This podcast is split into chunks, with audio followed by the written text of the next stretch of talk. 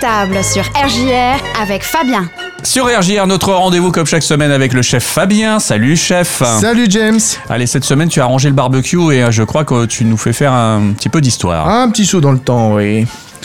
Ici Radio Londres. Oh là. Ouais, les Français parlent au français. Donc là, c'est la Seconde Guerre mondiale. Et c'était vachement important euh, à l'époque. hein. Toi qui es un homme de radio, je suis sûr que euh, l'histoire de la radio, franchement, c'est très très important. Hein, euh, Il faut savoir que c'est la radio qui a sauvé la Tour Eiffel. hein. Eh ben, je le savais pas. Tu me l'apprends. Elle Euh, devait être démontée, la Tour Eiffel, à la base. Voilà. Démontée. Bah oui, Euh, c'était une œuvre normalement temporaire. temporaire pour le, le- le- le 1900, hein, l'exposition Voilà. universelle. Et elle euh, devait être démontée. Et puis finalement, la Première Guerre mondiale, euh, avec la radiodiffusion, a sauvé la Ah Tour oui. Eiffel. La, la- la- la Tour Eiffel aimait Ouais. le, à partir de la Tour Eiffel. Eh ben et oui, alors moi, tu, tu connais cette phrase, hein, les sanglots longs des violons de l'automne blessent mon cœur d'une langueur monotone. Très bien, bien sûr. Ouais, lancement de... Du de- jour J. Jour J. hein, Le donc, débarquement. débarquement. En Normandie. Alors, c'est la semaine du 8 mai, euh, donc l'armistice de la Deuxième Guerre mondiale. Alors, ne t'inquiète pas, euh, je rassure mes les auditeurs aussi.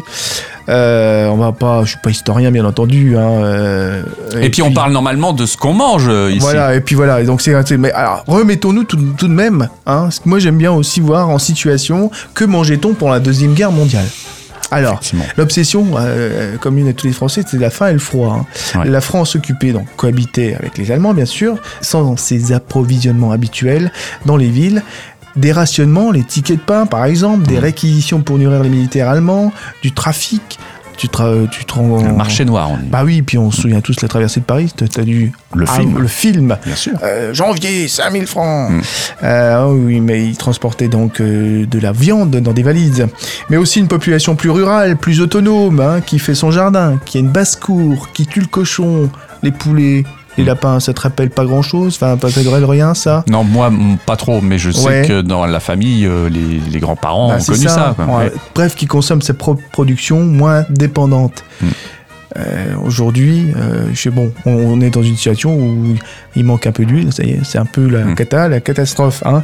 Alors, qu'est-ce qu'on avait avec des tickets, tiens, de rationnement Alors, pour un adulte, à Paris, hein, je parle, hein, on pouvait euh, acheter 275 grammes de pain par jour.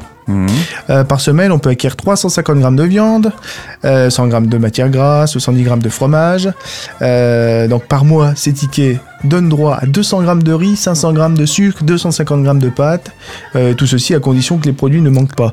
On se croirait un peu à Colanta finalement. Ouais, c'était pour une famille de combien de personnes? Ah, c'était juste pour une personne, un adulte. hein. Un D'accord. adulte, ouais. Ok. Euh, moi, ce que j'ai trouvé aussi euh, étonnant, c'est que les bas, alors ça n'a rien à voir avec la cuisine, mais les bas, on les faisait aussi euh, à- au crayon. Hein, ça, des fois, dans les films, c'est vrai que on, on, les- les- on voit les femmes qui peignent au crayon leurs jambes. Y presque pas d'essence. Alors, on, on- les véhicules euh, fonctionnaient au charbon de bois. Et bon, Mm. j'en passe, a plein d'exemples comme ça.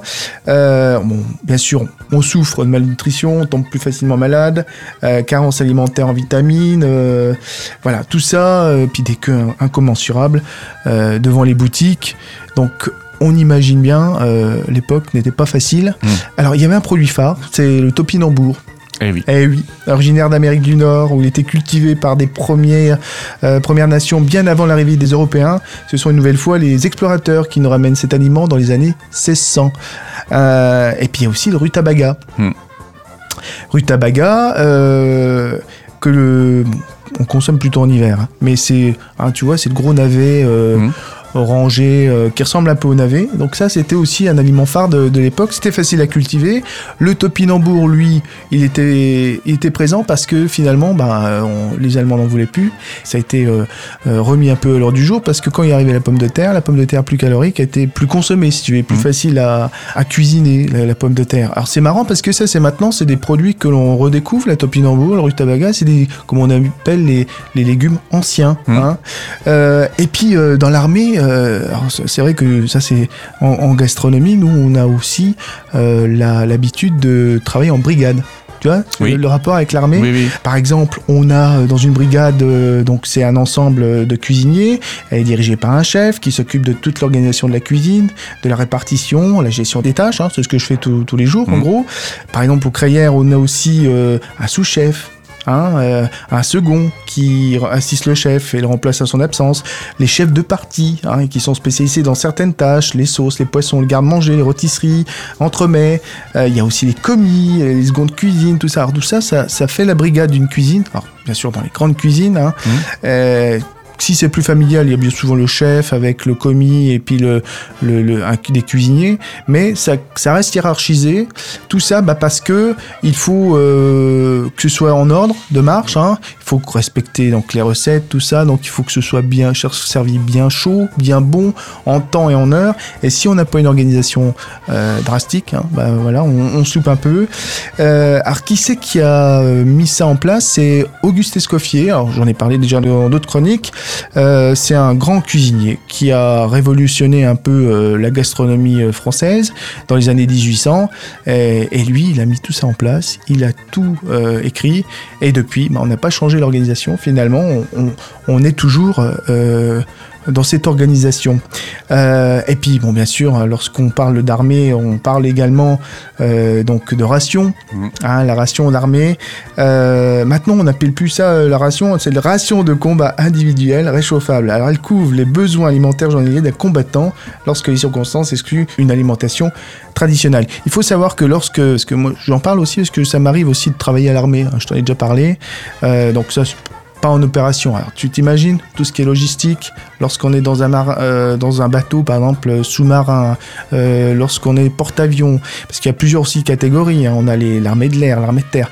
Il faut imaginer que lorsqu'on cuisine pour euh, tous ces gens finalement qui nous protègent, il faut être rigoureux parce qu'il faut pas Il faut pas les rendre malades. pas les rendre malades.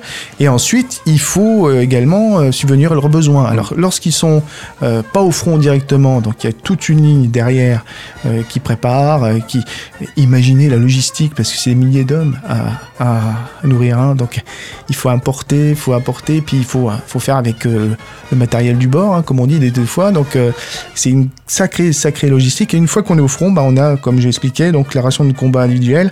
Ça, c'est une boîte de 1,5 kg par jour avec trois repas, petit déjeuner, déjeuner, dîner. 3200 kilocalories. Alors je sais pas si t'as déjà vu ça, moi j'ai jamais vu ça moi l'armée, j'ai jamais eu l'occasion, même en manœuvre, d'en manger. Bon, non, peut-être De quoi les rations Ouais, De- de- Des militaires oui, Si, j'ai déjà vu. t'as déjà vu, Ouais. t'as déjà mangé. Alors maintenant, c'est- pas mauvais, hein c'est pas mauvais et y a- ils ont fait de gros gros progrès et c'est de plus en plus goûteux. Il y a des rillettes de thon par exemple, des tagines Ouais. de poulet, des thon pommes de terre, rillettes de saumon, saumon, euh, tagines d'agneau, rillettes de maquereau. C'est dans des boîtes, donc. Alors ça donne des boîtes d'un kilo et en plus t'as des biscuits, t'as du potage, t'as du fromage fondu, t'as des paquets de caramel, barres de chocolat, tout ça. Il y a plein de petits trucs qui, qui te font euh, peut-être avoir un moment de plaisir hein, parce que c'est vrai que dans mes chroniques, euh, moi j'aime bien aussi dire de c'est un moment de partage. Mhm. hein, le... Alors, c'est un chaos, bien sûr, hein, quand, lorsqu'on est au front. Donc, le plus important, finalement, on va donner un moment de plaisir, euh, juste euh, peut-être 10 minutes, 15 minutes, Mhm. mais quelque chose de bon euh, à manger et avec un groupe, avec ses copains. De, voilà, on est tous dans le même bateau hein, le jour-là. hein. Et puis, bon, pro- procurer des émotions positives hein, avant de revenir à la, à la réalité, finalement. Et puis, voilà, donc c'est, voilà, je voulais en parler aujourd'hui. Est-ce que c'est important aussi, c'est notre métier, nous, en tant que cuisiniers, de faire aussi pour euh, toutes les populations, dont l'armée. Euh, moi, je vais quand même terminer par euh, quelques recettes parce que la topinambour, il faut pas l'oublier, c'est topinambour. Moi, j'adore ça.